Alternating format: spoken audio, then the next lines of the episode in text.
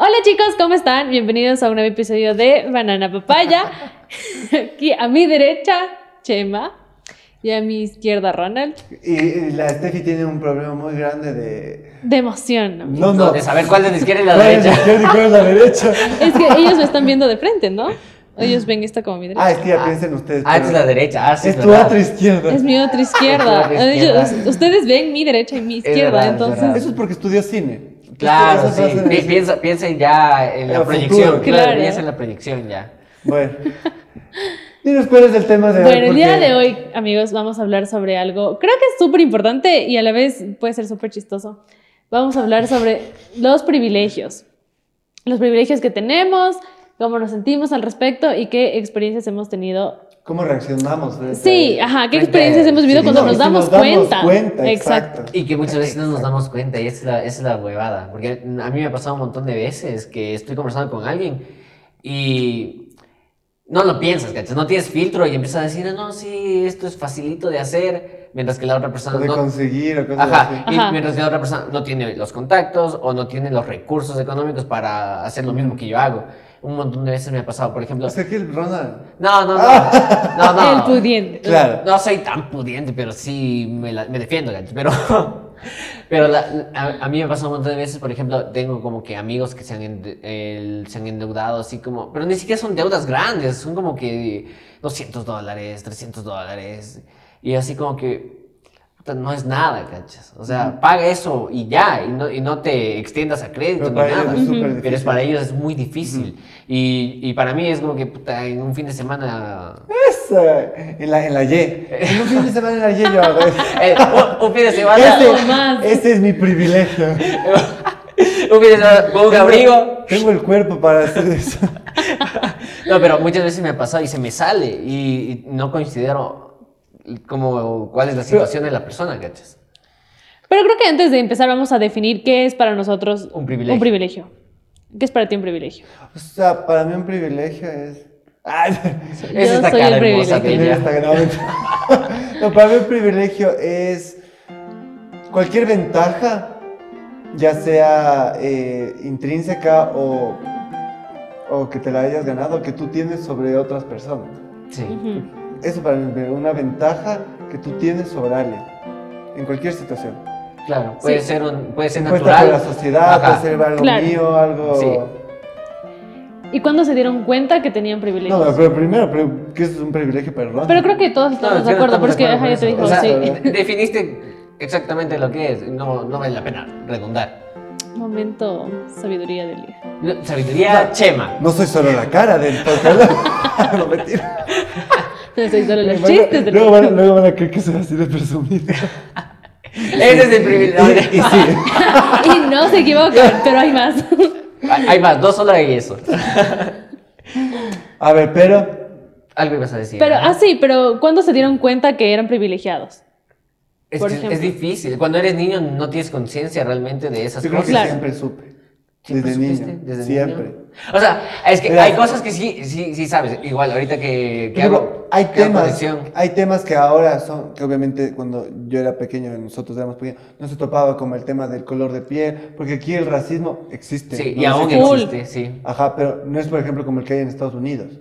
Claro. Es como que súper controversial y marcado, a pesar de que lo hay, y no es exactamente con la gente de, eh, negra, no es con los indígenas, con mu- una amplia gama de racismo hay aquí. Y de ¿no? clasismo Pero también. Y de clasismo no, también. aquí, por la diversidad que tenemos en el Ecuador de etnias, no es tan fuerte como hay en otros países que es más marcada la diferencia. Dicho eso, este tipo de cosas yo antes no me daba cuenta de pequeño. Claro, de eso no. Ese tipo de igual. cosas no. O, o, eh, o, por ejemplo, de que yo soy hombre y, Sí. y blanco y todo eso. Eso Ajá. de pequeño no me daba cuenta. Pero, por ejemplo, en el tema económico. Sí, Eso, eso es lo mismo a lo que yo iba a ir. Eso sí me daba cuenta de pequeño. Exacto, cuando era pequeño, porque veía que otros niños no tenían la, pos- la posibilidad y yo sí.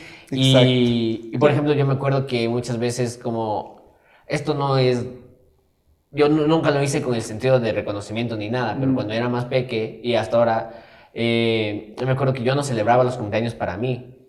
Mi, la idea era hacer que alguien más pase bien el- la fecha que para mí es importante. Y eso era más importante para mí. Entonces, muchas veces como que eh, con un niño de la calle o cualquier cosa, pues iba a, fre- a fe- a festejar mi cumpleaños y que la pase en bomba.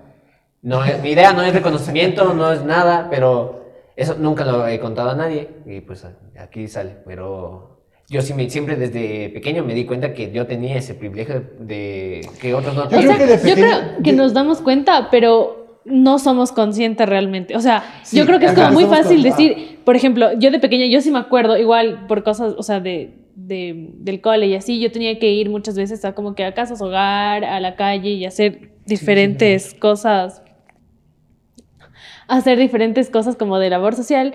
Y obviamente yo me daba cuenta como de que mi situación no era la misma que la de otras, eh, otros niños u otras niñas, pero, o sea, yo decía como que no tienen, yo sí tengo, pero no me daba cuenta de lo que implicaba el no tienen y yo sí tengo. Entonces yo creo que sí me di cuenta ya como mucho más grande de, o sea, de todo el tipo de privilegios que yo tenía. Pero ya como que darte cuenta realmente no es como decir, ah, sí, eh, Claro, hay personas que o no sea, eres tienen y hay de la palabra privilegio, Ajá. no, pero sí sabes que tienes una ventaja o algo que te hace Claro. diferente a los demás. Ejemplo, yo de chiquito sabía que Tu voz, No me tu voz es no me- una ventaja. Es un privilegio. Tu voz.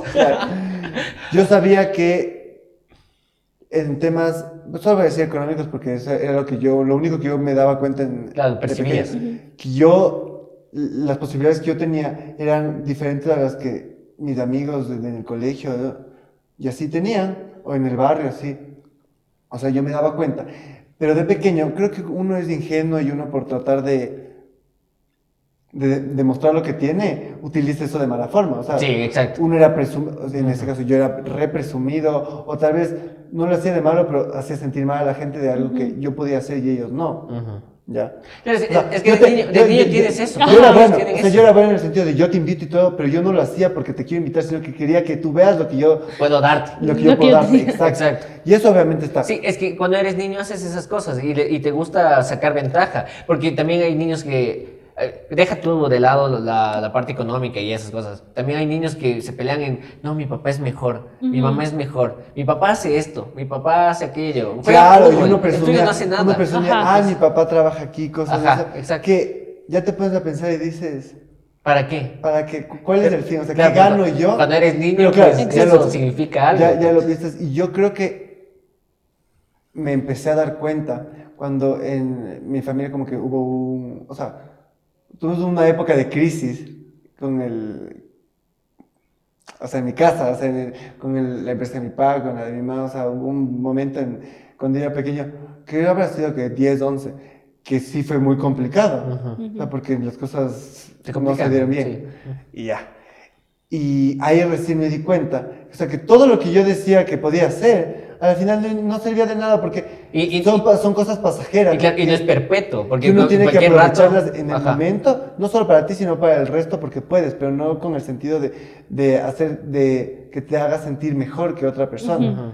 Ya con el tiempo ya todo mejoró, y ya cuando mejoró dije, qué bueno que uno pasó por esto, para que Para ahora, el que ya tengo esa, esa, esa cabeza y, ese, y esa forma de pensar que me tuvo que pegar Claro. Para, para, para yo decir, ah, no voy a... No voy a hacer- esto no es una forma correcta y yo tengo que darme cuenta de lo que yo puedo hacer y lo que el resto no, para que yo sirva de ayuda, más no de, de, de castigo al resto Ajá, por, Ajá. exacto. por ser diferente. Uy, qué profundo. Sabiduría, chema. yo así, yo así, ahora sí tomemos unos billetes para que... cómprese, cómprese unos chicos. Está aquí cómodo aquí. Para que coma hoy. ¿Cuánto quieres ya? ¿Cuánto cuesta tu huevada? Y lo bueno, y lo bueno, al menos en el tema económico, que mucha gente también toma el privilegio más por ese lado, que en realidad es mucho más amplio que eso. Es Sí. como, Es que es el tú más también ahora te das cuenta, que, por ejemplo, eh, hay cosas más importantes que eso. Por ejemplo, ya si sabes que vas a ir con alguien que, por ejemplo, no sé, no te puede pagar un- una, no, no se puede pagar un almuerzo, no sé, de 40, 50 dólares o de 30, lo que sea, tú dices, "Eh, o sea, no hay, no hay, no hay, no hay lío". No hay lío. O sea, el, el chiste no es que tú te sientas mal por salir, ni que yo me sienta mal, porque a veces hasta uno, porque a uno también le pasa Sí, que dice, la presión. yo ahí la no presión. puedo ir. Ajá. Exacto. No puedo ir porque no puedo, porque no mames, que caro. No o- me alcanza. No, ajá. como ser empático con la gente que no puede y también que la gente sepa que a veces tú no tampoco puedes. Exacto. Exacto. Y que no todo es para todos también, porque a veces no puedes. Tal vez hoy puedes, mañana no. Exacto. Exacto. Tal vez este mes ya empecé a ahorrar para algo más serio. Exacto. No puedo. Exacto. Sí. Yo creo que la primera vez que me di cuenta, o sea, realmente de, de los privilegios era en, en el cole, porque, y era, era chiquita, la verdad, porque me acuerdo que tenía una compañera que lloraba todos los días, o sea, los- la niña se sentaba atrás mío y todos los días lloraba, todas las horas de clase se pasaba llorando. Entonces yo no entendía por qué lloraba tanto, o sea, cuál era el, porque ya, o sea, ya no estábamos en, porque en primero de básica el típico niño que no se quiere separar de su mamá y no se quiere ir a clases. Y llora. ajá. Pero ya en tercero o cuarto ya es como que ya, pues, o sea, Ya. ya. ¡Eh, independízate! o sea. ¡Trabaja! Ya. Toma, toma unos chicles, dale. Toma, Vene. toma, toma un bacerola y un, ¿cómo se llama esto? Bolero, eh. Sí, para que vaya a No, no bolero, ¿cómo se llama esto? No, no me acuerdo. Bueno, la cuestión es que este niño lloraba todos los días y yo no, no cachaba. Entonces un día le pregunté, tamales, así, en el bus. un día le pregunté, así como que, oye, ¿qué te pasa? O sea, porque ella no tenía amigos, no, o sea, solo lloraba. Y yo me acerqué, o sea, me di la vuelta y le dije, ¿qué te pasa? ¿Te puedo ayudar? O sea, ¿qué, qué pasa? Porque me desespera tu llanto. Porque lloraba, o sea, lloraba de, de full, o sea, sí. no era como que le, iba, se le iban las lágrimas, como de, "Ah". y yo, ¿qué te pasa? Entonces ella me, primero me contó una historia de que su mamá, que se había muerto, entonces primero para mí este fue un shock, porque dije, o sea, ahí fue lo primero que me di cuenta de, fue, yo sí tengo una mamá. Después de eso me enteré que la mamá no se había ajá. muerto, pero la mamá era, eh, trabajaba y trabajaba como que turnos de día y turnos de noche O sea, prácticamente estaba y muerta. prácticamente no existía en su vida, Ajá. ajá, porque Oh. pasaba todo el tiempo afuera. Claro. Y entonces, y era enfermera la mamá o alguna cosa así. Entonces era, ella como que, no sé, tenía igual una confusión en su cabeza de casos que la mamá veía, de gente que se moría. Y entonces como que, y ahí yo entré en, en- como que me di cuenta de que yo tenía un privilegio porque tenía una mamá que podía compartir conmigo, que pasaba en mi casa. Y ella no. Y- y- o íbamos a fiestas y en las fiestas infantiles también había como que el grupo de mamás que se reunían y así. Eso en el colegio pasaba mucho. Y que mi mamá sí. Sí. estaba ahí, por ejemplo, pero la mamá de ella no. Entonces, para mí eso fue como que yo sí tengo y hay gente que no tiene y es difícil. Por ejemplo, y ese tema de la familia también es un privilegio que ahora ya es, ahora ya es un privilegio porque antes era más normal que todas las familias se queden juntas, pero por ejemplo yo en el colegio de mi curso, yo era uno de los, pero contados que los papás no estaban divorciados, Yo también, exacto. pero así de los contados. Yo fui de los que Entonces- sí estaban divorciados. Entonces, Sí. claro, para mí era como, o sea, en ese, en ese entonces, como yo no estaba acostumbrado y escuché esas historias de que no, una, una- un mes me toca aquí, una semana acá o lo que sea, para mí era, era, era difícil. Difícil de entender, ajá. Y para mí era como que...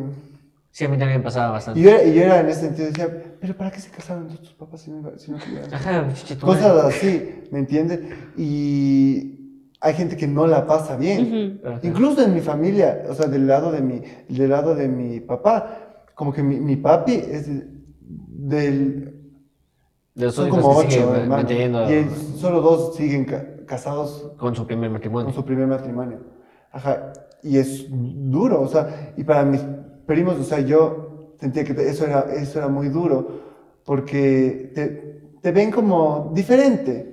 Claro. Y tú también te sientes diferente. Sí, sí, sí. Y, y es, es tenaz porque incluso dentro de la familia, como tú dices, o sea, ya- eh, no solo afuera con tus Ujú. amigos, con tu círculo Lejano. más ajá, lejano, también dentro de tu núcleo familiar, familiar que son como que lo- los secundarios también, que son tus primos y cosas así, también ocurren estas situaciones que te das cuenta de, de cosas que tú tienes, cosas que ellos no tienen, o al revés, que tú no tienes y ellos sí.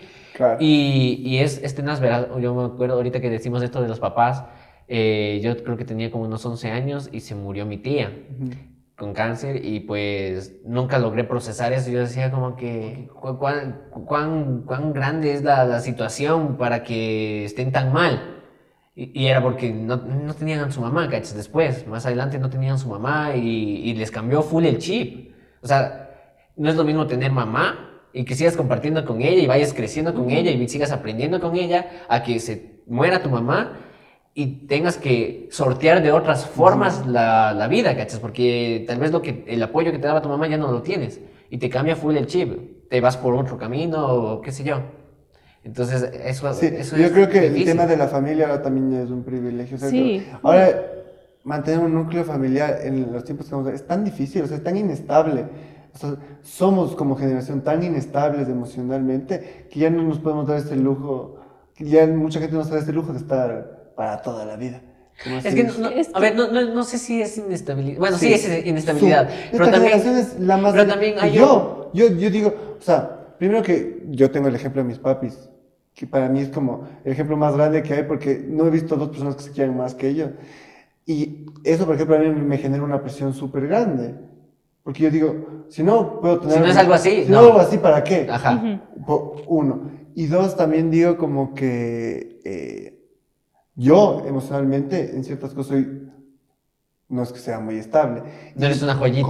Claro, se parezca, ¿verdad? y la gente que tengo a mi alrededor y con la que me relaciono, ya sea en amistades o relaciones, sé que tampoco. Y yo sí creo que es un tema muy generacional. Claro, y es que también venimos, bueno, la generación de nosotros viene del- de la posibilidad esta donde las, las familias no duraban tanto. Por ejemplo, los papás se divorciaban y todo, entonces Y también... ahora es mucho más común. Que ahora es ni mucho- siquiera se casan. Ajá, ahora ya ni siquiera se casan. Ahora- ahora- pero antes era como que nosotros venimos de toda esa camada de papás que se casaron y se divorciaron teniendo hijos.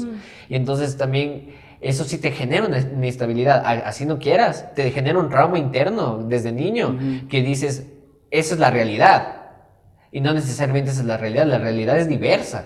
Claro. Porque hay padres como los tuyos que no se han divorciado y como los míos que no se han divorciado, pero el de, de Steffi sí se divorciaron. Entonces tú vienes de una casa donde se divorciaron tus papás, tal vez dices, eso es lo que tiene que pasar.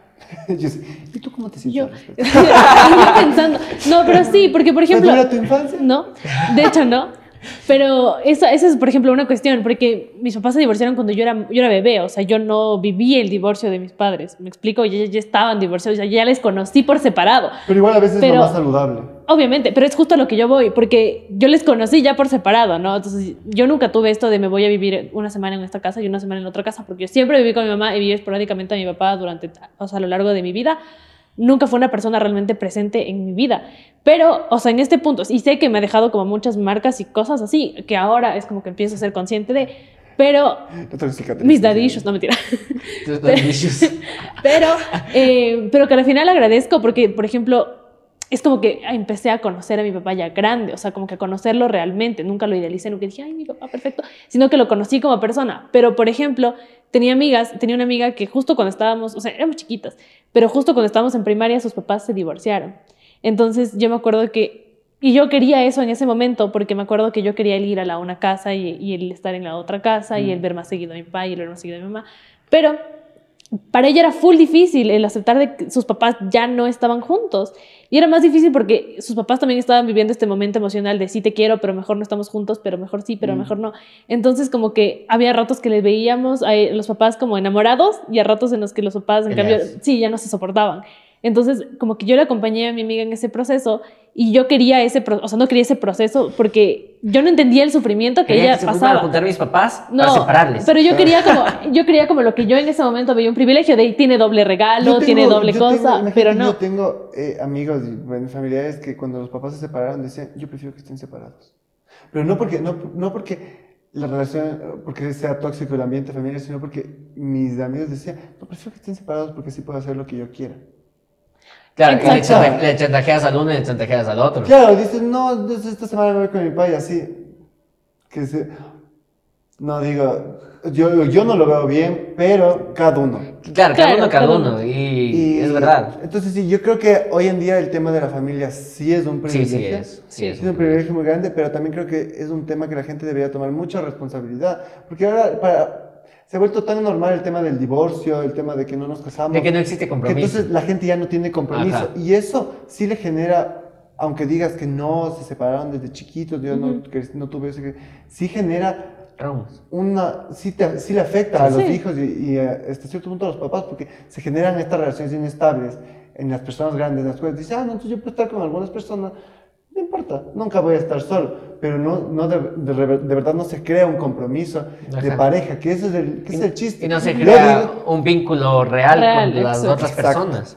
Entonces, sí, gente, la familia es un compromiso. De ahí, exacto. ustedes, ¿en qué otro, qué otro tema creen que ustedes son privilegiados? Ningún otro. Yo creo que somos, verás, yo desde el lado que lo veo, somos como a la vez privilegiados, como des- o sea, sin privilegio, vivir aquí en Ecuador. Te digo por qué.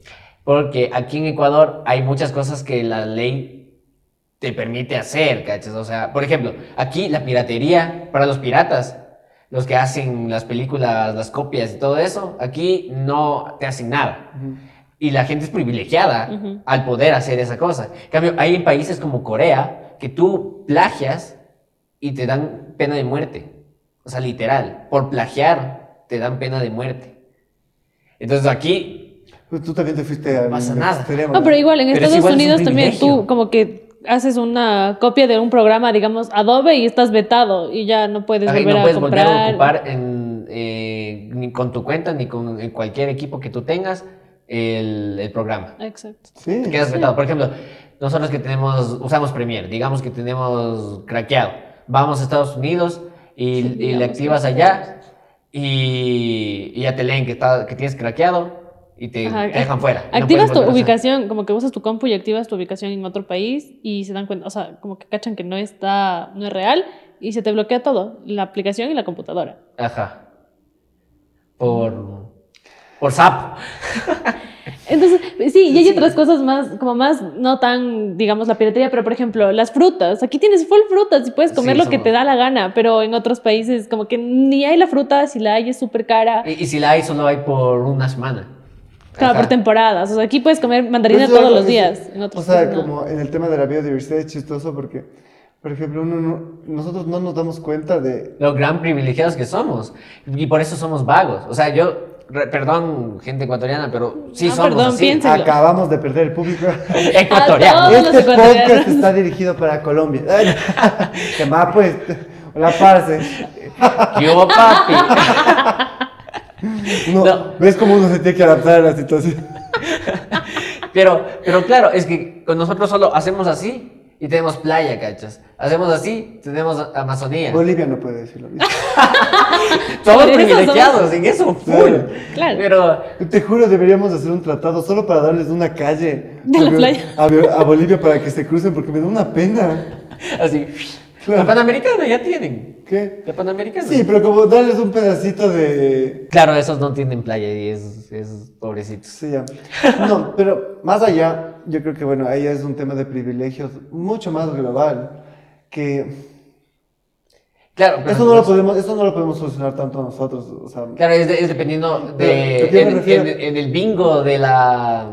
De, de la de vida. la geografía. No, en el bingo de la, de la vida, en donde te tocó caer, ¿cachai? Por ejemplo, ay, voy a decir esto porque me vale verga igual. Como que en temas personales, el tema del color de piel, por ejemplo, Ya, somos privilegiados. Somos full privilegiados. re Eh, privilegiado. o sea, aquí en Banana Papaya la idea es que no exista ninguna.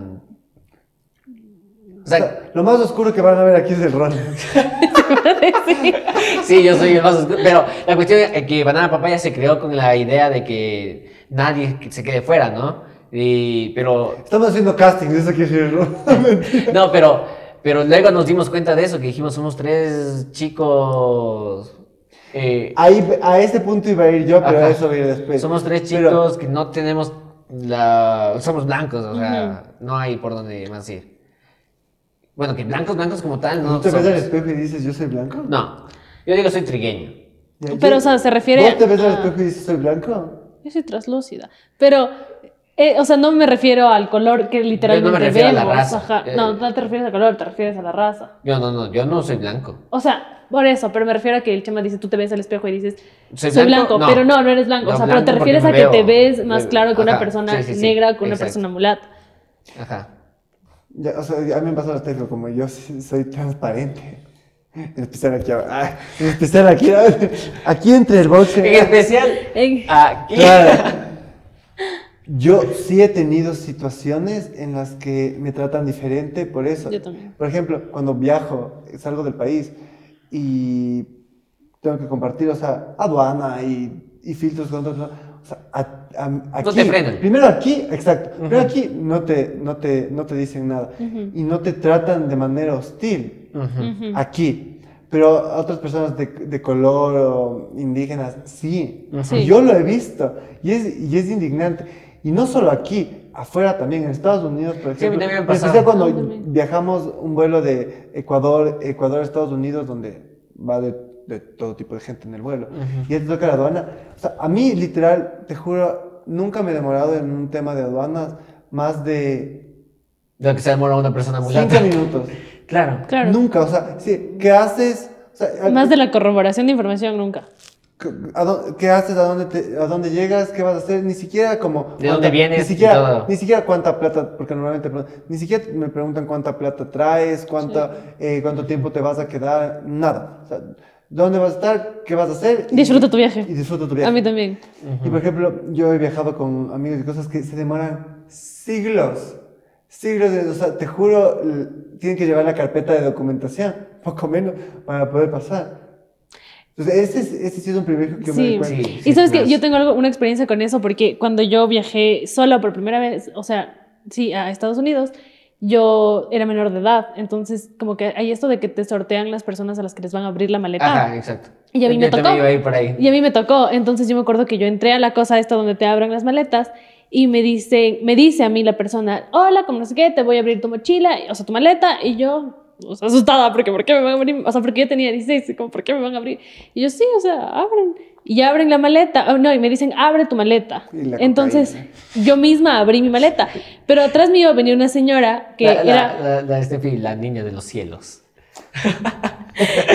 la capa. Atrás mío venía una señora, era que sí tenía un tono de piel más, más oscuro que el mío, pero, o sea, no era como que tú digas que bestia, la señora es de raza negra y nada. No, pero era solamente un poquito más trigueña que yo. Y le cogieron y le dijeron, bueno, no sé qué, le abrieron así a la fuerza y fue como que, ¿por qué? O sea, ¿por qué tan, como tanto diferencia? Sí.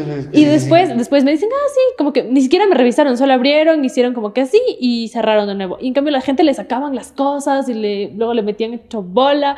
Y yo como, y me asusté, fue como que denso. Sí, sí, sí, es, es tenaz. Igual cuando fui a sacar la visa, y yo dije, me voy a demorar porque yo antes tenía visa para vivir en Estados Unidos cuando era chiquita. Y luego nunca fui, entonces mi visa venció y entonces como que me- dije, me van a hacer problema porque van a decir por qué nunca te fuiste y por qué te ibas a vivir y ahora si te vuelves a intentar ir, te vas a ir a vivir otra vez. Pero no, o sea, yo no me demoré nada y yo me iba de vacaciones y había una chica que se iba igual de vacaciones y se demoraron full, le preguntaron full cosas y, y era como que igual de otra. Así como que sabes hacer bombas. Le preguntaban full cosas y yo como, ¿por qué a mí no me están preguntando todo eso? Claro, sí, a mí también me pasó, eh, cuando- yo también, la, eh, la primera vez que viajé solito, eh, yo tenía unos 15, 16 años también, y es- me fui con unos amigos, y también me sortearon, ajá. Entonces yo, eh, pasamos todos, y yo tenía un, dentro de mi grupo había un man que es un poquito más que, o sea, sí es más trigueño que yo, o sea, sí es como canela, podría decirse.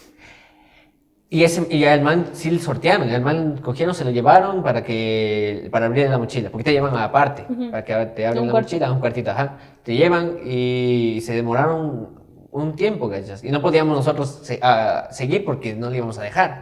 Y se demoraron bastante en, en que regrese. Y además es cómo te llevan, porque por ejemplo, te- te- primero te nombran, ¿no? Después te van buscando persona por persona. ¿Y cómo te tratan en general? Y es cómo Sí, te sí, tratan, En- en ajá. en la calle, por ejemplo, yo caminando en la calle, a mí nunca se me van a cruzar. A mí nunca se me van a cruzar de calle. Nunca se cruzan de vereda, es verdad. Nunca se me van a cruzar Ajá. de vereda. Yo me cruzo de vereda cuando veo a mucha gente. O sea, pero no por, por la raza, pero por ejemplo, yo veo a un hombre y me cruzo, porque es como que ya no sé si va a hacer algo o no. O si me va a decir algo o no. Ya es como que yo, me, yo sí me Pero ¿sabes qué? Por ejemplo, Y ese es otro privilegio que ustedes tienen. Sí, sí, no, sí. no, además, por ejemplo, a mí, ¿sabes qué me pasa? Y es algo que ya viene como que instaurado. default. Ajá, instaurado, por ejemplo, uno con este tema del privilegio de que uno es blanco, así, con el- lo del racismo, por ejemplo, yo antes decía, digamos, y esto también es cierto, digamos, tú, yo te pido algo en la, en la, a ti, ¿ya? Pásame un lápiz o dame algo, o, me te das la mano y yo no tengo lío. Pero antes, y a veces sí tengo a veces el pensamiento que luego digo, no tonto, porque no tiene nada de diferencia. Y digamos, alguien de raza negra te da la mano. Te sientes raro, te sientes diferente, como si. Sí, sí, sí, sí. Se siente, se siente, o sea, Sí. no sé cómo explicarlo. Sí, a mí es- también me vas a ver. Te sientes diferente. Yo antes, como que. Dejaba que eso, dejaba que eso siga, porque. O sea, no es normal. Pero yo luego decía, o sea, ¿cuál es la diferencia? Es que no hay diferencia, pero, No, no, pero tú, tú la creas. A mí también me, pasa, me pasaba bastante porque yo a veces reflexionaba y decía como, O por ¿soy- ejemplo. ¿soy yo la mala persona? Porque muchas veces pensaba, por ejemplo, iba, iba caminando por la calle y me acuerdo que antes para ir a mi, a mi trabajo, yo iba caminando y pasaba siempre a la misma hora un, un hombre de tez morena, o sea, era negro. Y sabía caminar enfrente mío. Y yo caminaba igual, siempre iba todo bien porque ya nos, ya nos cachábamos. Pero yo siempre era como que, nunca me relacioné con él. Entonces era como que si le quedo viendo, ¿qué pensará? Si no le veo, también qué pensará. No, y es como ejemplo- que eh, me ejemplo- sentía raro. Por ejemplo, eh, eh, me- me- digamos, digamos, estoy en una sala de espera de un médico o cualquier cosa, cualquier trámite. Si sienta al lado mío una persona blanca, yo, sé, yo, no, yo no voy a hacer así mis cosas, ¿me entiende? Pero si es que se siente una persona de color, mi cabeza, lo primero que piensa es como, así, ¿me, me entiendes? Como, Claro. No lo hago, o sea, ya no lo hago porque ya no tomo acción eh, bajo esos pensamientos, porque digo, no, es, es, la- es lo mismo, ¿por qué, ¿por qué tienes que pensar así solo por el color? Porque, solo ajá. por el color de piel. Entonces, por ejemplo, puedo tener este pensamiento que es lo que tenemos todos y es Claro, normal. porque es que no también la vamos a- sociedad no nos vamos a sentir ajá. culpables por eso, porque ya viene en nuestro, pero lo que está en nosotros es no actuar sobre esos pensamientos. Exacto. Exacto. Claro, está en nosotros eh, hacerle contra a A, esto. esa- a esas cosas ya preestablecidas ajá, estos- o impuestas por, por la sociedad, sociedad. por- racista, por ajá, ejemplo. Exacto. Sí. Es al igual, verás, yo ¿Y también. Ah, perdón. Yo también, en mi, en mi primer viaje, fue con, donde ya se destapó toda esta idea, esta burbuja. Eh, Reventé la primera burbuja que tenía, que era como con la gente, con, los- con la gente que es parte de la, de la comunidad LGBT. Que yo sabía que existían, que tenían sus cosas y todo, pero nunca dentro de mi Tienen círculo. sus cosas. No, eh, que de- dentro de mi círculo nunca había existido uno. y, si, y si existen, pero yo no sabía. Entonces, me acuerdo que en este primer viaje me, me voy para la zona rosa. Y ahí, ahí vi lo normal que es en otros países, ¿cachas? Estuve en México, en la Ciudad de México, y la zona rosa pasé por ahí. Y aquí no es tan común ver eso, incluso hasta ahora, que ya ha pasado tanto tiempo. En- Yo iba caminando por la calle, sí me sentí un poco raro porque me, me chiflaban. Es- claro, es Ajá. Me- Ah. Sí, sí, sí, me, me y me decían piropos. Y eh, por eso Y me sentí ti, raro. no, mentira. Ajá, y a mí, y a mí. No, ven, esta cara, son ciegos. Pero, pero, pero eh, esa, esa fue ¿Ves que la, si no me babeas del teléfono? esa fue la, la, la situación, pues. y, y luego dije como que eso, eso es normal, ¿cachas? Eso es normal. No, y más que, bueno, el tema del privilegio ahí es que tú tienes que ser consciente que, o sea, muchos de nosotros no nos tuvimos que esconder para ser quienes somos. Exacto. Y hay, hay gente que sí lo tiene que hacer. Ese es un Y privilegio. hasta ahora hay gente Hasta que se ahora. esconde. Sí. Ujú. Igual, Porque no tienen esa apertura, no tienen esa... No tienen esa presión de que se les van a comer vivos por ser lo que son. Exacto. Eso es un privilegio que nosotros tenemos de enorme. Sí. Nosotros tenemos todos los privilegios. que Este podcast es un podcast de privilegio. Claro, ese es un privilegio que ¿Qué no- privilegio creen ustedes que no tienen? Esta es una muy buena pregunta. ¿Saben qué? Y justo esta es creo que una, una gran anécdota, no mentira. Cuando yo era eh, más pequeña, o sea, yo siempre he bailado, ¿no? Ballet y otras cosas. Y yo siempre estaba muy acostumbrada a que mi, cuando era más chiquita, ese es un privilegio que tengo y al mismo tiempo no tengo. Porque, por ejemplo, cuando yo era más chiquita, digamos 12, 11, 12 años, y yo bailaba ballet, siempre me decían como que tú vas a ser helada, tú vas a hacer tal cosa. O sea, como que personajes importantes dentro de la obra. Y yo era como que para mí es normal, pero también hacía danza folclórica. Y a mí, me, Ah, de- ya, me- ya. y a mí me dejaban atrás porque yo era muy blanca para hacer danza folclórica. O sea, el racismo a la inversa no existe. O sea, el racismo es hacia la gente que siempre No. ha sido discriminada. Pero, y, y realmente no existe. O sea, Sí. como tal, Yo como creo- concepto, no existe. racismo a los blancos. No. O sea, como tal, racismo Sí, no, sí, existe. no existe. Pero, Pero sí hay me grupos sentí, cerrados que claro, obviamente. no les quieren a... Obviamente, pero yo sí me sentí en ese momento muy, porque yo no lo hacía, o sea, yo lo hacía bien, yo sabía que yo bailaba bien, porque habían como que dos personas, la coreógrafa y, y el como que director, la coreógrafa me ponía adelante y el director decía, ella atrás, y le ponía a alguien más morenita adelante. Y yo me sentía súper mal, porque luego empezaron a llevarles de viaje, como que a Suiza y a Francia, y a mí no me llevaban porque yo era muy blanca y no iba a representar a Ecuador. Y fue así como que, Representaba todo menos Ecuador. entonces, claro, dentro de la danza clásica yo era como la escogida, pero en las otras cosas no era la escogida. Entonces, Oye, y, y por eso también será que... Es que también hay muchas culturas dentro del Ecuador. Entonces, hay... es por eso que luego creen que los ecuatorianos son solo negros. negros. Todos Ajá, somos exacto. negros. Y cuando vamos para otro lado de- del mundo, nos dicen, yo pensé que todos eran negros. Exacto.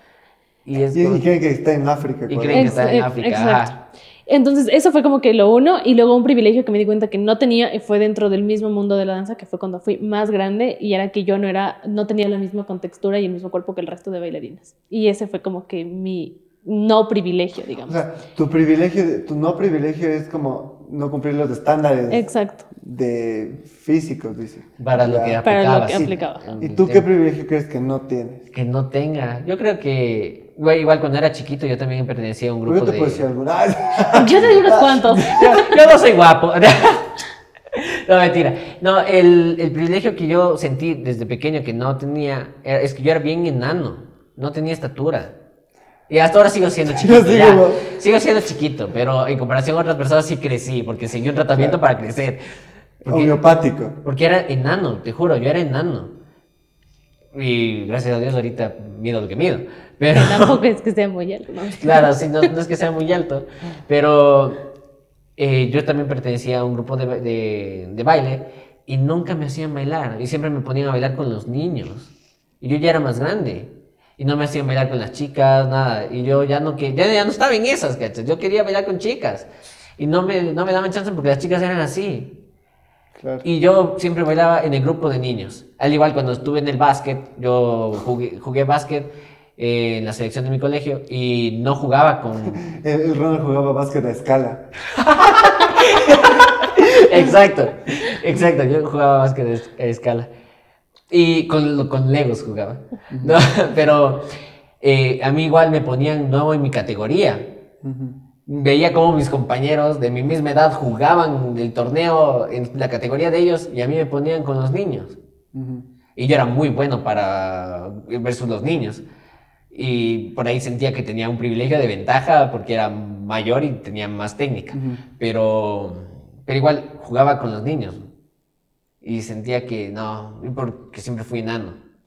Ahora ya he lidiado con ello, ya, ya me llevo bien con mi estatura, entonces ya, Ya no la sufro. ya no la sufro, pero sí fue muy tenaz cuando, cuando era peque. No, eh, fue muy difícil.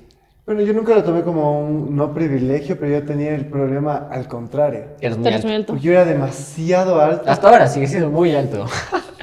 Yo era demasiado, pero en el colegio yo era demasiado alto. Yo era más alto que los de sexto curso. Y yo estaba en décimo. Y te ponían al final de la fila siempre. Siempre. No, pero eso, eso, no, eso no me molestaba. O sea, pero me sentía tan fuera del... Porque de- yo además yo decía, yo no quiero crecer más. o no- Te sientes excluido. Horrible. O sea, horrible porque la gente te ve... te- Ayer no sabes lo que me pasa. Pero sabes, aguántate, eso es un gran privilegio también. Porque yo desde chiquito me encantaban los juegos mecánicos y hasta ahora me encantan. Pero nunca pude subir porque tienes que cumplir esta estatura. ¿Todavía Y no yo, pasa eso? No, ya no, ya no. Ah, yo creí que todavía era un privilegio No, que me ya, ya muestro la barba y me dicen, ay, ya, ya sí puedes subirte. Pero, Ah, pero por la barba, no por, pero por la estatura. barba, no por tu Ah.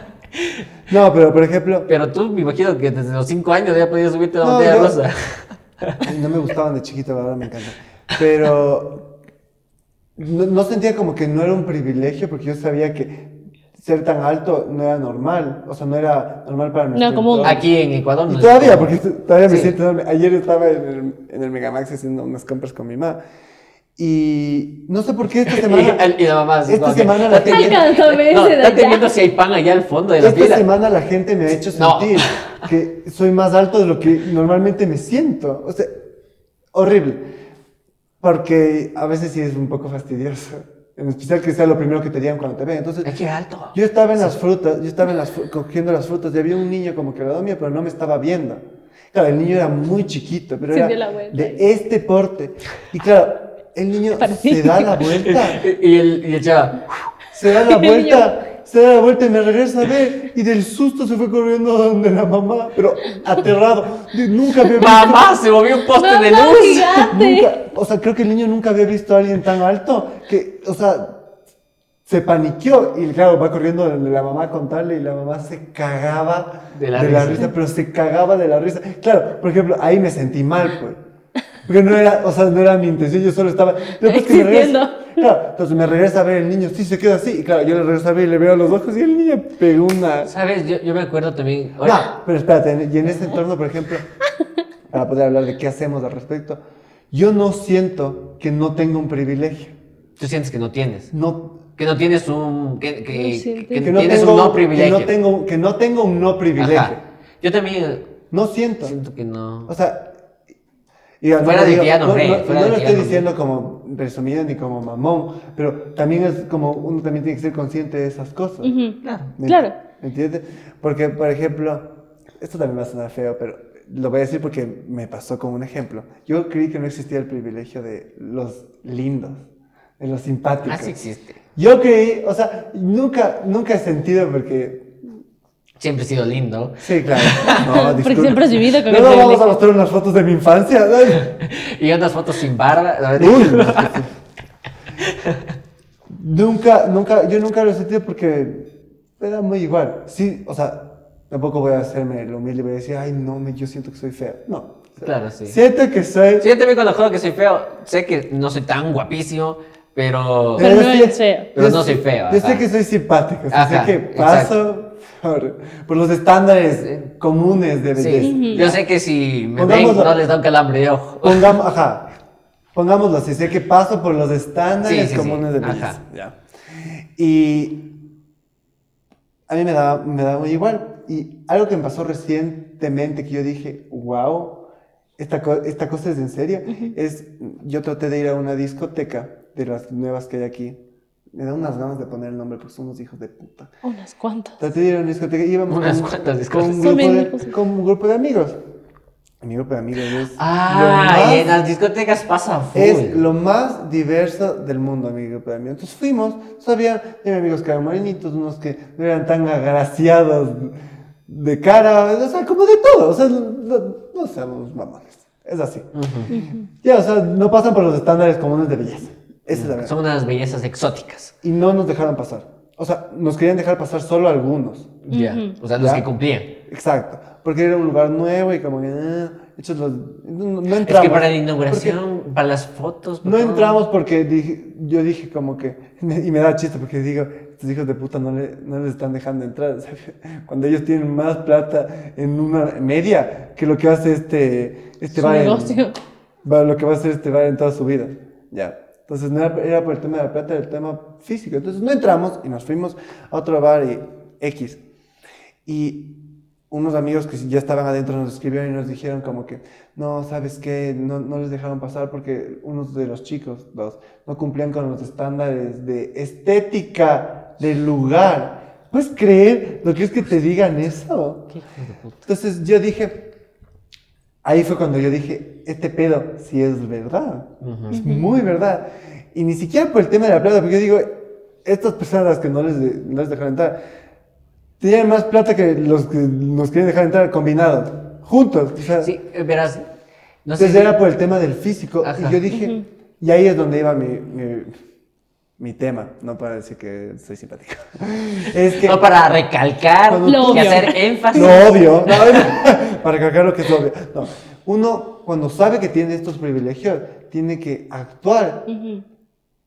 para que estas cosas, no lo vas a cambiar el mundo, pero para que la gente vea que tú no permites que estas cosas afecten a ti a tu entorno. Entonces, por ejemplo, no entramos a ese lugar X y a la semana siguiente mis amigos como que, vamos a, voy a decir, no me vale, vale.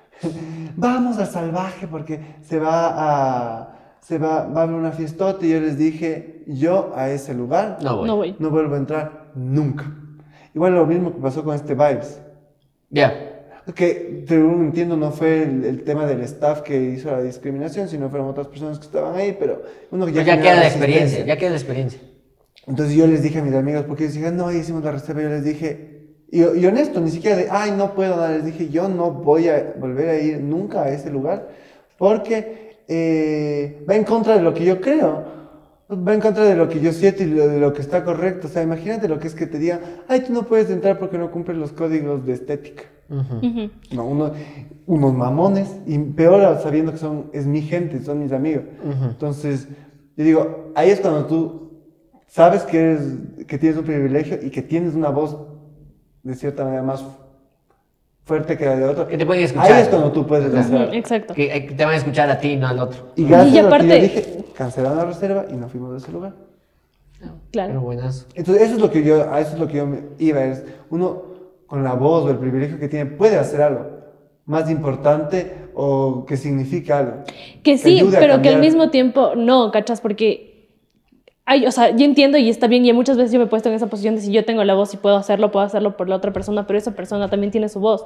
Y lo importante es que sea esa otra persona la que pueda hacerse escuchar. O sea, yo no les defendí. No, no, no, yo sé, yo sé, pero me refiero a que muchas veces como que pensamos en esto de si yo tengo la oportunidad. Ya, no, nos cargamos la. Exacto, y es como, hay luchas que son de las otras personas y les corresponde solo a esas personas, o sea, no solo, porque también somos parte de y podemos hacerlo Ajá. desde nuestro lado, pero les corresponde a esas personas luchar por, por sí mismos. Ajá. Y como que muchas Y veces... con me- apoyo de nosotros va, va a ser más fuerte, bacán. Ajá, pero Ajá. ellos son los que tienen que Ajá. gobernar esa lucha. Entonces, por Ajá. ejemplo, porque yo me acuerdo que me he topado con algunas cosas en las que digo, ah, pero si yo puedo hablar y luego fue como, no, yo no tengo, o sea, sí puedo apoyar porque estoy dentro del mundo y puedo apoyar, pero al mismo tiempo digo, esa persona, o sea, porque me he topado con personas que me dicen, pero esa es mi lucha. Y es como, es verdad. Entonces, yo voy a hacer un pasito a un lado y te voy a dejar luchar, pero voy a seguir ahí. Eso, eso les te iba a decir como que yo antes, antes me refiero a hace años atrás, yo me sentía culpable de ciertas cosas que yo, que yo soy o que tenía. Que no deberías sentirte culpable, pero te sientes culpable. Exacto, entonces yo antes decía como que no, me siento mal, me siento mal porque o sea, yo tengo más posibilidades que tú, o digo, no, o sea, que más gente que tú te sientas así por, no sé, tu, tu, tu color, tu color de piel o, o por tu altura o por tu tipo de cuerpo, porque eso también es una cosa que, por ejemplo, yo, por el- mi metabolismo y todo, o sea, yo, me, me cuesta mucho engordar. Sí, y yo a no, mí también. yo no entiendo... Somos privilegiados en eso. porque come- no- comemos full, pero no engordamos. y yo no entiendo lo que otras personas sufren de, uy, yo me tengo que cuidar en la comida. Y en ese sentido, a veces yo sí, no de malo, pero le hago sentir mal a las otras personas, porque es como, es una pizza, Ajá. ¿me? Una hamburguesa, o sea, no te vas a morir. Pero Exacto. para esas personas que sí tienen... Tienen que este- pensar muy bien si este- se van a comer una hamburguesa o este una pizza. struggle, no, mentira, con, con el peso y la imagen, sí es súper complicado.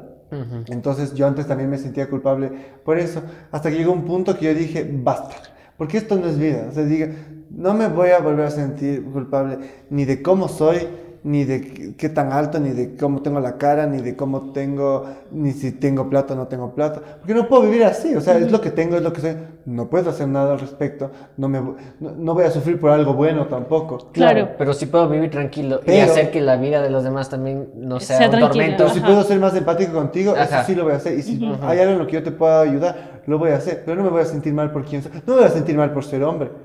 Claro. Claro. No me voy a sentir mal por ser blanco. Claro. O Yo- sea, no de raza, sino de color. Sí, sí, Sí, sí, sí. Luego ya... Pero No, puta, sí, el man Ario. No. Aquí. Hi-hat. No me voy, no me voy a mal por esas cosas que no puedo cambiar. Claro. O sea, no- no- mañana no me, a- no me puedo cambiar de cara porque tú te vas a sentir mal. Y sabes que es algo que yo recién escuché porque estaba viendo una entrevista de Adele por, el, por todo el Cambio. cambio, que ella tuvo físico. Y ella le pregunta, como Oprah, le pregunta, eh, ¿cómo te sientes con toda la gente que te, a- ahora te juzga por cambiar tu físico? por todo el tema de body positivity, ¿cómo te sientes tú con eso? Y yo y ella le dijo, o sea, primero mi cambio no fue por el tema de, de verme, de verme más flaca. No fue por eso. Uno. Y No dos, va por ahí. yo no soy responsable de validar a la gente por cómo ellos se sienten. O sea, no porque yo soy una persona conocida y soy una persona o era una persona plus size, tengo que yo quedarme así para que la otra gente Se se, sienta bien. validada. Está equivocado. O sea, o sea, yo no tengo, por ejemplo, digamos, el tema de la vestimenta. Yo siempre voy vestida así como... Ustedes me van a ver así hecha... Bonito. El, ajá, Pic. hecho el nice. El así. nice. Ajá. Y hasta para una reunión de vamos a jugar cartas de así, pedorro. Ujú. Siempre. Entonces yo antes me sentía un poco culpable porque decía, pueden sentir que estoy presumiendo, cosas así, pero luego dije, yo soy así, esta es mi personalidad. O sea, y no tengo que cambiar eso para que ellos se sientan mejor. O sea, yo no tengo que cambiar algo mío para validar cómo las otras personas se sienten con respecto a, A ellos mismos. a ellos mismos. Ujú. Eso no quiere decir que no puedo ser empático con. Exacto. con, su, con su situación. Y sabes que, sí, justo, por ejemplo, yo estaba pensando en... Hay algo que yo, eh, que no es un privilegio mío, pero que a veces lo considero, esto es, es una anécdota muy interesante, porque yo sí tengo como, no privilegios, o sea, por ejemplo, yo no veo bien y eso no es un privilegio por ninguna parte.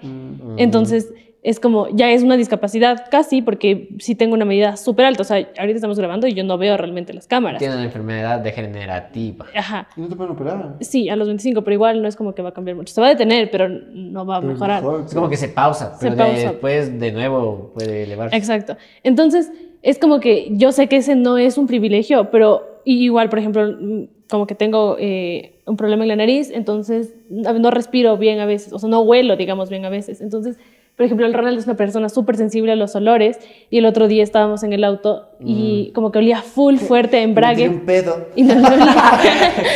Pedo y con las ventanas todas Pero levantadas. como yo no vuelo, no me importa. ajá, no, pero estábamos como que en un lugar donde como que había full tránsito y No, así. y, y había, y había un olor a full embrague. cuestas, full cuestas. Entonces, como estaba lloviendo y había full tránsito, tú sabes que en cuesta es jodido.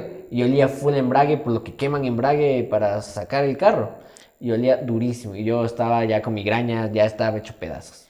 Ajá, entonces él ya era así como que no, es que no soporto el olor, que no sé qué. Y entonces yo no me había dado cuenta que para mí, ese digamos en ese momento era un, pri- o sea, lo que para mí usualmente no es un privilegio, porque no poder respirar bien y no oler bien, es, no es un privilegio, pero en esos momentos es como que son pequeñas cosas que sí son privilegios, ¿cachas? Y eso también, o sea, el tema de las enfermedades también son algo que a la gente que no le pasa le cuesta entender. Por ejemplo, los lentes. O sea, yo no utilizo lentes porque tengo vista buena.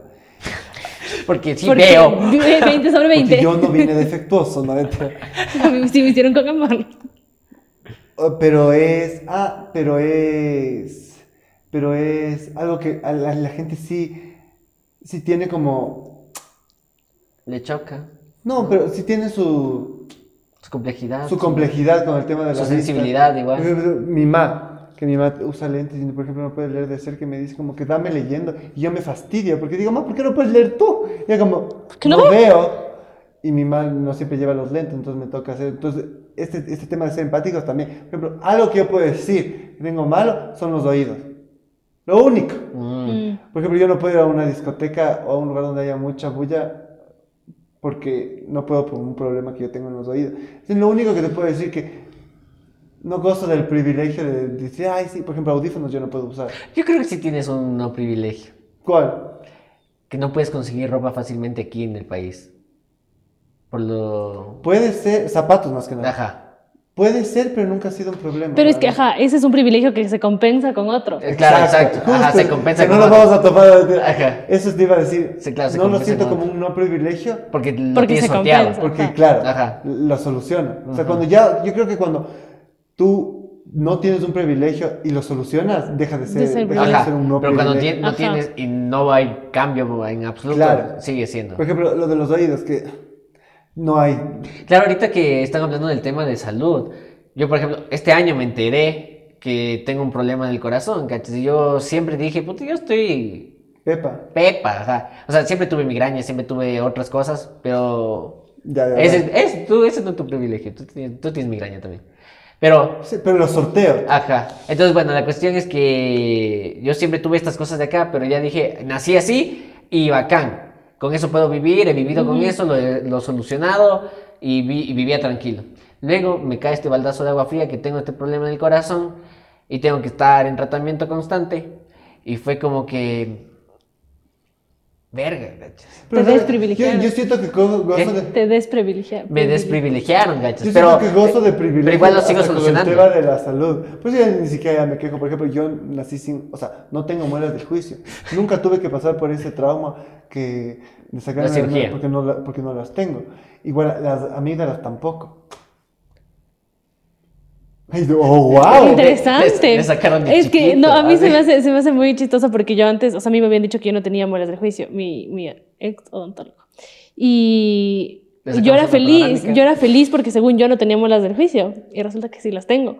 Y ahora la- me las tengo que sacar y fue como que, creo que fue esa sensación como la tuya de, Ujú. maldita Es- sea, no, no tengo el privilegio que creía que esto. tenía. Claro. Estaba también- Por ejemplo, yo cuando ya me fui a hacer, porque me iban a poner brackets y tenían que hacer La panorámica. La Claro, panorámica. para ver cómo iban a afectar mis muelas del juicio a, Ujú. a los brackets. Fue la primera vez que yo me hacía para, ni siquiera era por las muelas. Y ya saca la este y todo y le lleva al, al, al odontólogo y el otro me dice, ¿y cuándo te sacaron las muelas del juicio? Y yo, no, nunca, nunca me sacaron. Y se dieron cuenta que no tenía muelas del juicio. Qué loco. Pero igual, creo que igual me pasa algo, es como Entonces el... tú eres súper evolucionado. Claro, yo tampoco tengo apéndice, por ejemplo. No tengo coxis, no tengo, no, no tengo menique. Y camino como canguro. ¿sí? ¿Saben cuando me di también full cuenta que era privilegiada? Cuando me operaron del apéndice. Porque, Ah. pero, o sea, ahí yo soy como bien privilegiada en el plan, en dos, en dos aspectos. El primero fue, ¿Dónde vivo? sí, las personas con las que me relaciono, porque, por ejemplo, a mí me dio apendicitis en Guaranda y me dio apendicitis en Carnaval. O sea, fue una situación compleja porque la clínica, hay dos hospitales en Guaranda, el hospital general y una clínica. La clínica, yo fui a la clínica y me Pero ahora dijeron... no sabemos, puede haber más. Ajá, bueno, en 2012 habían dos. Y eh, me dijeron, no, o sea, no te podemos atender. Si tú entras aquí te vas a morir porque no hay quien te opere porque todos están en el carnaval. Y yo, ok. Entonces me llevaron al Hospital General de gracias. Guaranda. y me voy, me fui, Pues qué responsable. Me ok, fui- gracias, buenas noches. me fui al Hospital General de Guaranda donde había un montón de gente y un montón de casos porque los desfiles, porque la delincuencia, porque las peleas, asesinatos, lo que sea, porque es todo un caos. Y yo dije, o sea, aquí igual me voy a morir porque no me van a atender. Y resulta ser que la persona con la que yo estaba, que era la, o sea, la mamá de mi amiga, era hermana de como alguien importante en la gobernación de Guaranda.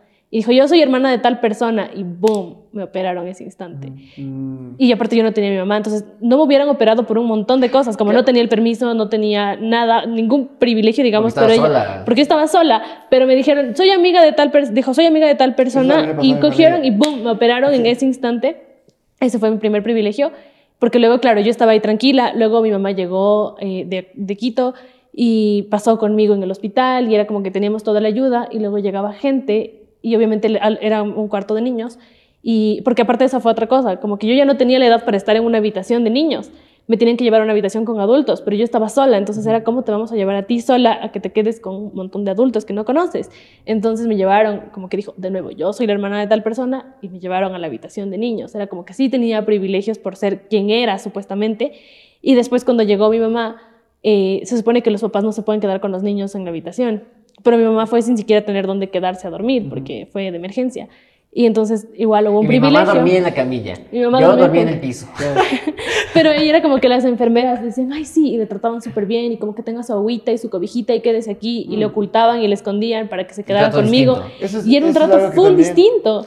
Y eso es algo que, eso es en el tema de influencias, sí es verdad, por ejemplo, eh, yo tengo un tío que maneja como un imbécil. O sea, yo no sé cómo todavía no se mata, porque Sí, la otra vez le vi, te conté, que estaba yo cruzando la calle y... mi tío. Sí, Ah. casi me pisa. Ah, Así que estamos juntos. Estaba así. Estamos contigo también, ¿El tú tío te habías cruzado. Sí. Ah, sí. Sí. Y una vez yendo, eh, estaba yendo de provincia a provincia, no me acuerdo qué estaba haciendo. Y le, ah, y le cogen en los policías porque estaba, o sea, ni siquiera digamos que pasó el límite de velocidad máximo. O sea, ya, ya, o sea, él ya iba en un avión. Básicamente él iba en un avión en la carretera. Y le para, y eso es cárcel, o sea, eso ya es li- literal cárcel. Y le quitan el carro. Y le un tiempo. llevaron a la cárcel y todo. Y él tenía que, por lo menos, quedarse ahí, creo que son 15 días, un mes. Por eso, y más pagar la multa. Y claro, como mi familia, como que tiene como que conocido dentro del, del tema de la, de la policía y la, y la política, en dos horas ya estaba fuera. Y eso a mí, por ejemplo, no me parece bien. O el tema de, que, de sobornar a los Ah, policías. ujú. Eso es un privilegio que no toda la gente se puede dar. Claro. No toda la Claro. gente tiene la plata para No, sobornar. Claro, no toda la gente tiene. Puta, regresas a ver 10 centavos, ¿no? Vas a sobornar con 10 empezamos a centavos. decir, no, no porque sobornar esté bien, sino porque Ajá. primero sobornar en ese ámbito está pésimo. ¿no? En, cualquier ámbito está Cualquier ámbito está mal, sobornar. Exacto. sobornar en cualquier ámbito está mal. Entonces, no todo el mundo tiene ese privilegio y que De librarse tan fácil de los problemas. Exacto. se lo den a la gente que sí puede. No, a mí no me parece. Yo por eso nunca, nunca, nunca le he sobornado a ningún policía. Nunca. O sea, yo, Verás, lléveme, ah, yo me lléveme. acuerdo- Yo me acuerdo que a, a, a mi papá, ahorita que hablas de- sobre esto de tránsito, mi papá cuando tenía unos 16 años por ahí, al mal le metieron preso porque estaba conduciendo sin licencia una moto. Y le meten preso. Y para la noche ya le sacaron, igual, la misma. Por mi abuelito, las influencias y toda la vaina. Le sacaron de una, boom. Pero mi abuelito estaba cabreado y no le quería sacar. Así como que aprende, muchacho mierda. Pero luego le terminó sacando. Y fue, o sea, es- o sea, no lo palpas, pero es un privilegio, ¿cachas? Es al igual que la el último privilegio que me di cuenta que, que tiene mi familia y prácticamente tengo yo también, fue cuando mi padre dio COVID. O sea, al inicio fue como que se le cayó el mundo, no sabíamos qué hacer y toda la vaina, pero todas las facilidades que pudimos eh, tener para, para, que mi padre tenga todo lo que tenga y todos los tratamientos que necesitaba, ¿cachas? Y que muchas personas no, no tienen y muchas personas habrán muerto por no tener esa, esas posibilidades. Porque me acuerdo que mi padre le transfirieron a una clínica, porque primero fuimos por el seguro, a Liz, y le transfirieron a una clínica y en esta clínica pues no era tan buena. Y había más gente que iba, que iba allá y preocupados y veía yo a las familias de las personas y yo ya sabía que esta clínica no era mala, entonces yo hice todo el trámite para sacarle a mi padre ahí y llevarle a un hospital mejor. Mientras que veía a estas familias que iban a ver, a, a pedir información de sus familiares, de cómo se encontraban ahí adentro, y estaba en una situación parecida a la mía, pero yo podía sacarle a mi padre ahí y llevarle al otro lado. Y a veces sí me daba como que, o sea, no sé si es como que quisiera ayudar, quisiera poderte tender la mano y que tú también puedas sacar a tu familiar y llevar al otro lado, pero... pero... Ahí, es donde entra mucho el, deseo de el privilegio económico y ese exacto, tipo de cosas. Exacto. Pero yo creo que, bueno, obviamente para ir, un poco cerrando, porque si no, aquí hablemos de todo lo, increíble que es nuestras vidas, básicamente. De eso se trató este podcast, de lo lindo que vivimos. Pero. Estamos presumiendo, Claro, esto puede ser. Para hacerle sentir mal, no, no, claro. nada que No, pero yo creo que lo importante de todo esto es reconocer qué tienes, que no. cuál es tu privilegio y cómo puedes utilizar eso para que sea algo positivo para las demás personas. Ser empático, poder ayudar, si tienes la, opción de ayudar. Eh, Incluso lo que comes, ¿cachas? Es un privilegio. Sí, todo, o sea, todo. todo. Igual, creo que sobre todo es súper importante cuando puedes hacer como que, que otra persona se dé cuenta de sus privilegios. O sea, porque, por ejemplo, es, es full difícil, es full difícil eso. Y yo me acuerdo que la primera vez que yo conocí, por ejemplo, yo tenía como que estaba en la fundación donde soy voluntaria y tenía mi grupo de amigos y nosotros siempre salíamos después de hacer nuestro trabajo y salíamos como que a comer, a un bar, lo que sea. Y me acuerdo que nosotros, era, bueno, llegamos, vamos, o sea, a la estación donde nos dejaba la buseta, cogemos un bus y nos vamos a tal lugar y luego cada quien a sus casas en bus.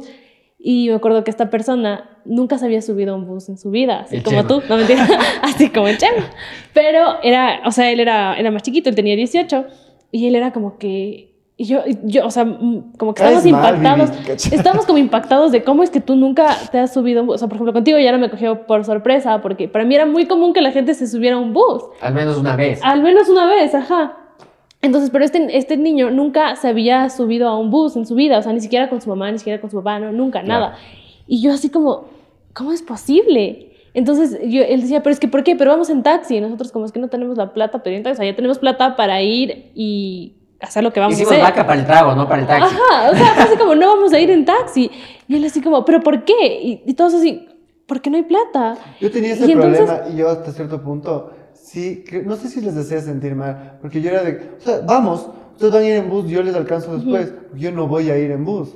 Claro, pero me acuerdo que a esta persona era un niño también, le subimos a un bus, o sea, pero él fue como que tuvo que llamar a la mamá, como que mami, ¿me puedo subir a un bus? Y yo como que, y luego nosotros como sí, no se preocupe, le vamos a cuidar, y luego obviamente para él subirse a un bus fue como que, o sea, como pago? ¿Y qué hago? Y entonces luego, después de esa experiencia, porque claro, él en el bus iba viendo todo el mundo y todas las realidades que hay, ¿no? Después de esta experiencia, él ya se convirtió en un... En el conductor del bus. No, no, el que es... El, el, ladrón, el ladrón, el ladrón de los buses. Yo no, vengo a robarles, acabo de salir a mi casa, quiero cambiar mi vida. Pero luego esta persona como que iba viendo todo lo que había, porque tú en un bus aprendes un montón. Conocí y a entonces... Jesucristo, no, ya me reivindiqué. El man iba viendo y le veía a la señora que se bajaba con su hijo en el Baco Ortiz y se quedaba como que hijo madre y hace esto todos los días y entonces, como que creo que después cambió una perspectiva de la vida que ojalá le haya servido y ahora sí vaya en bus. Pero. O puede que no vaya en bus, pero. pero o sea, que entienda. yo, creo, que es básicamente eso, el reconocer los privilegios que tienes y estar abierto a, a, a saber cosas que no sabe, porque a veces hay privilegios que yo tengo ahorita que no soy consciente y a veces actúo mal por no saberlo. Y también es, es, es bastante enriquecedor también por, por, lapsos de tiempo o por experimentar, también es, es, interesante como que dejarte de lado un rato de los privilegios y sentir lo que las otras personas también sienten. Hacer este ejercicio te hace palpar mucho más las realidades de otras personas y, y entiendes un poco más el cómo, el cómo son... eh, Y te permite ser más empático. Te también. permite ser más empático y te permite darte especial- un baño de realidad. En estas fechas en las cuales uno cree que sí, todos tenemos una Navidad hermosa, una. Navidad preciosa, que No la Navidad es eh, bella, regalos, eh, plata, que la cena, y no todos pasan, no todos pasan por eso, no todos tienen una familia con quien compartir, no todos están en una familia sana con la Y, que y no todo el mundo come pavo. No Exacto. todos tienen para cenar Ajá. en Navidad, no todos tienen para... Para el regalo de Navidad. Para regalo, o más que nada para pasar bajo un techo caliente. Exacto. o acompañados. No, no, no, no, no todo el mundo lo tiene y sí es importante reconocer eso para tú también poder hacerlo. Y hasta para disfrutarlo más, para saber como que... Ajá, porque Wow, no- o sea, Para, para- eso. para valorar realmente lo que tienes. una burbuja. Para valorar realmente lo Exacto. que tienes incluso. Y es tan, porque lo más, lo más chistoso y lo peor de todo es que nosotros sabemos que estamos en una burbuja y nos quedamos ahí por comodidad, Ujú. por, por no tener que pasar o sentir lo que otra gente Sí, sí, siente. sí. Hay veces que haces la vista gorda. Entonces, con esto lo que queremos decir es, sea cortés, ande con... ¿Cuánto queremos decir? Eh, eh, edúquese lo más que puede y que Dios nos ampare. les vamos a dejar una cuenta aquí para que nos hagan sus Claro. donaciones. Para el iPhone 13. No, eso chicos, muchísimas gracias por sintonizarnos. Cuéntenos si ustedes han dado cuenta de sus privilegios y Ajá. cuáles creen que ustedes tienen Ajá. ¿Y cuál es lo- la gente no se da cuenta normalmente? o qué hacen ustedes con- para luchar contra el sistema de privilegios en el que vivimos. Ajá, y muchísimas gracias. También quiero yo agradecer a uno de nuestros escuchantes y también que nos ve. Escuchantes. A nuestros espectadores. A, nuestro- a nuestros uno de nuestros espectadores. Uno de nuestros fans. Uno de nuestros fans que se llama Fernando Pascual, que siempre nos comenta cuando puede. Y es, es de lo que hemos visto, el único. Le pagamos para que nos comentes eso que quieres. No, mentira. Muchísimas gracias, Fer, por. Y a todos por los que igual nos ven y están Ajá. ahí eh, haciéndonos del aguante. Y coméntenos. Háganlo más seguido, por favor. Por favor. Ajá, porque nos motivan. Y Sí. Eso y, y gracias. cuídense. Vayan por la sombrita. Un abrazo. Porque estar grabando es un privilegio.